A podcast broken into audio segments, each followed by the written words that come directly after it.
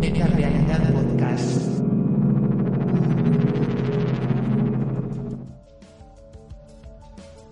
El pasado 27 de marzo fue el Día Mundial del Teatro.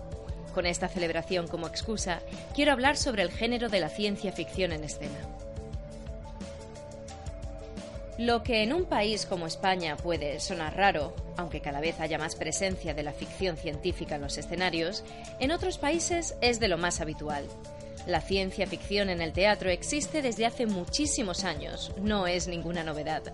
En países como Inglaterra, la gente va a ver obras de este género como de cualquier otro, sin que resulte algo extraño. Se va al teatro a ver ciencia ficción como se puede ir a ver Shakespeare, y los críticos y los galardones no hacen ascos al género. La ciencia ficción no tendría por qué estar marginada, tampoco tendría por qué estarlo el teatro, aunque ambas cosas no se fusionan tantas veces como me gustaría, ni tampoco gozan de gran apoyo por parte del público masivo español, que cada vez se queda más en casa viendo series. El incorporar las temáticas de la ciencia ficción a las tablas puede aportar un soplo de aire fresco al teatro, no solo por el posible acercamiento de nuevo público, sino por ampliar conceptos e ideas.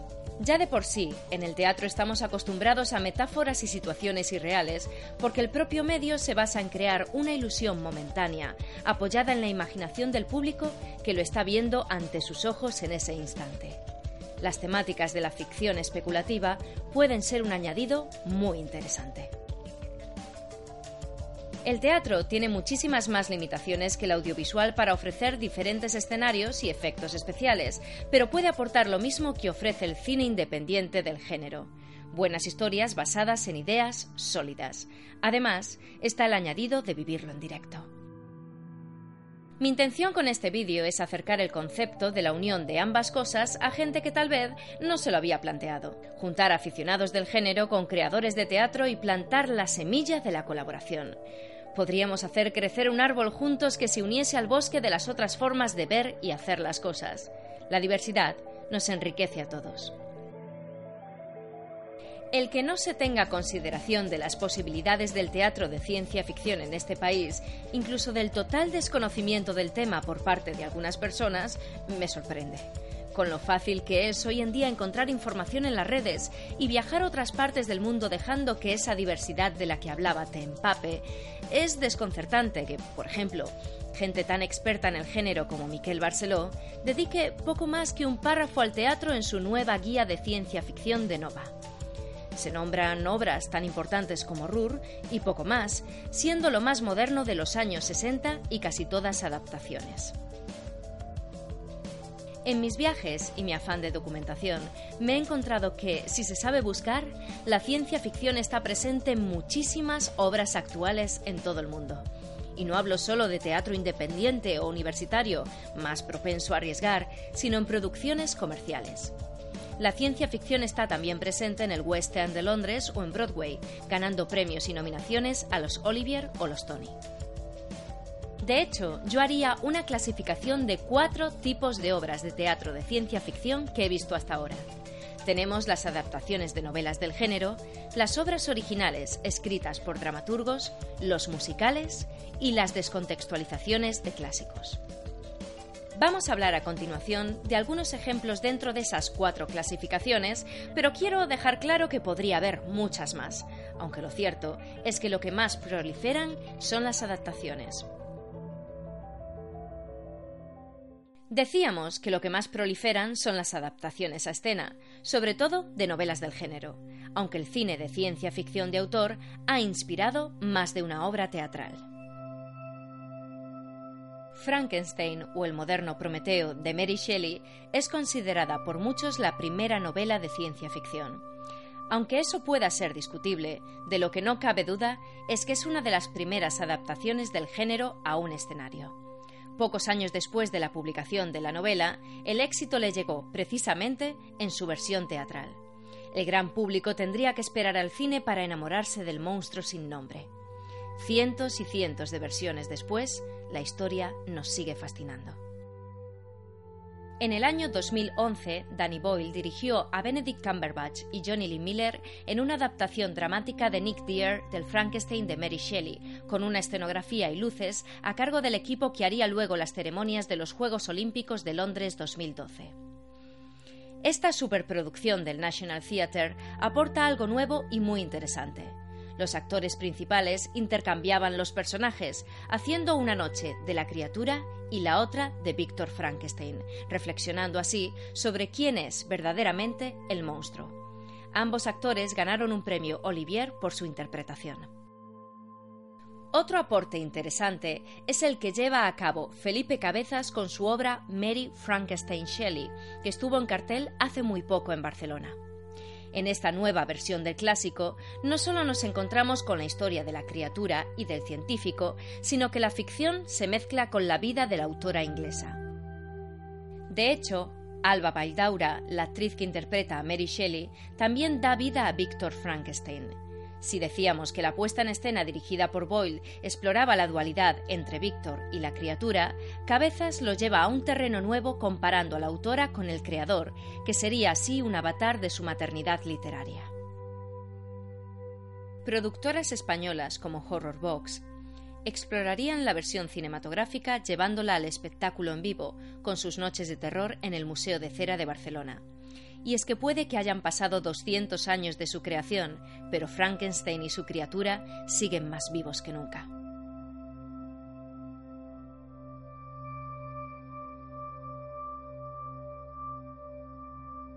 Si algunos autores de ciencia ficción han sido adaptados al cine una y otra vez, como puede ser el caso de Philip K. Dick, un autor que se ha adaptado tanto a cine como a teatro es Stanislav Lem, siendo Solaris su obra más conocida. En las tablas la hemos visto no solo en teatro por todo el mundo, sino también convertida en ópera. Compañías como Teatro Biuro Poldrosa de Polonia han realizado obras teatrales basadas en sus libros, juntando todas las ideas en un solo universo. Un ejemplo puede ser Planeta Lem, dirigida por Piotr Exkotak.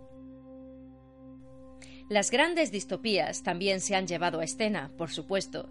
Tanto Un Mundo Feliz de Aldous Huxley como Fahrenheit 451 de Ray Bradbury cuentan con versiones teatrales a nivel mundial, especialmente en teatro escolar y universitario, por el tipo de contenido político y social. 1984 ha sido llevada al teatro también, evidentemente. La adaptación, escrita y dirigida por Robert Icke y Duncan Macmillan, me hizo sentir como la primera vez que leí la novela de George Orwell. Un club de lectura del futuro analiza la historia y el público vigila a los protagonistas a través de pantallas. Nosotros somos Gran Hermano. Dura y escalofriante. El género siempre ha sido un buen caldo de cultivo para la ficción especulativa feminista, para poder mostrar sistemas alternativos al patriarcado, denunciar sus abusos de poder o evidenciar los comportamientos de los géneros masculino y femenino como una construcción social. El cuento de la criada, de Margaret Atwood, es una de las novelas de ciencia ficción feminista por excelencia. Ha sido adaptada en múltiples ocasiones no solo a teatro, sino también a cine, radio, ópera, ballet, y este año Hulu estrenará una adaptación a serie de televisión. Una versión escalofriante de un futuro demasiado posible donde la opresión a la mujer fértil afecta a toda la sociedad. La maravillosa e imprescindible novela La mano izquierda de la oscuridad de Ursula K. Fue adaptada a teatro en 2013 por Portland Playhouse y Hand to Mouth. Un hombre viaja a un planeta que es evidentemente muy distinto al nuestro y transforma nuestra forma de ver el sexo y la identidad. The Man from Earth no es una novela, curiosamente, es una película independiente de 2007, escrita por Jerome Bixby y dirigida por Richard Sheckman. El propio Sheckman la adaptó a teatro en 2012, consiguiendo buenas críticas. A partir de ahí, se ha representado múltiples veces en varios países. Uno de los mejores guiones de ciencia ficción, sin duda, que demuestra que los efectos especiales no son necesarios si tienes una buena idea. Toda la trama se desarrolla en una habitación en la que varios personajes hablan sobre qué pasaría si un hombre, desde el Paleolítico superior, sobreviviese hasta el día de hoy. Tal vez la obra de teatro original de género más conocida es Rur, Robots Universales Rosum, escrita por el checo Karel Kapek en 1920 y estrenada en el Teatro Nacional de Praga en 1921. En 1922 ya dio el salto internacional para pasar a representarse en Nueva York y sigue en escena desde entonces. ¿Qué tiene esta obra para ser tan conocida y recordada? Pues precisamente que el género tiene mucho que aportar en cuanto a ideas. La palabra robot, un término que ahora se usa comúnmente, hizo aparición por primera vez en esta obra teatral que trata de una empresa que construye humanos artificiales orgánicos con el fin de aligerar la carga de trabajo de las personas. Al final, las máquinas iniciarán una revolución contra la humanidad, un tema muy recurrente en la ciencia ficción. La palabra robot viene de la palabra checa robota, que significa literalmente trabajo y figuradamente trabajo duro o forzado. El autor tomó la palabra para sustituir el término autómata que se utilizaba en la época y darle, de paso, esa connotación de servidumbre. Constellations, escrita por el británico Nick Payne, es una obra teatral sobre física y el multiverso, los diferentes universos que podrían existir, paralelos al nuestro, según lo que hayamos hecho o no hayamos hecho. Cada decisión conduce a un universo alternativo y vemos cómo la historia de una pareja cambia según las circunstancias. La obra se estrenó en Londres en 2012 y ese año ganó el premio Evening Standard Theatre, haciendo que Payne se convirtiese en el ganador más joven con solo 29 años. Ha recibido nominaciones a los premios Tony y Drama League y sigue interpretándose en todo el mundo. Hace unos meses la volví a ver en el Teatro Almería de Barcelona. Constellations es, sin duda, una de las obras teatrales más brillantes que he visto en mi vida y que me ha inspirado a la hora de escribir Multiverso, una obra sobre la sexualidad y la identidad que ahora mismo estamos trabajando y estrenaremos próximamente. Otra obra original actual es The Nether, escrita por la dramaturga norteamericana Jennifer Halley. Este drama de crimen y ciencia ficción fue estrenado en 2013 y se ha representado en Estados Unidos y por toda Europa. En 2012 ganó el premio Susan Smith Blackburn. La obra se desarrolla en un futuro cercano donde Internet ha evolucionado y se ha convertido en The Nether, una vasta red de realidades virtuales. La protagonista es la detective Morris, que comienza a investigar casos de pedofilia dentro de la realidad virtual, lanzando preguntas éticas sobre la diferencia, o no, entre el comportamiento en el mundo real y en la realidad simulada. Una vez más, la capacidad del género de ir un poco más allá aporta elementos para la especulación dramática. Y es que la ciencia ficción nos hace reflexionar sobre temas reales a través de la metáfora, viéndolos y viéndonos desde fuera, como si de un espejo deformado se tratase. Es el caso de Lomas en Sabeu, de Claudia Sadó, estrenada en la sala Flyhard de Barcelona, que reflexiona sobre el autismo y los problemas de comunicación. En Latinoamérica, donde se suele leer bastante más ciencia ficción que en España, las obras teatrales del género suelen utilizarse precisamente para la divulgación científica. Por supuesto, también podemos encontrar ciencia ficción musical.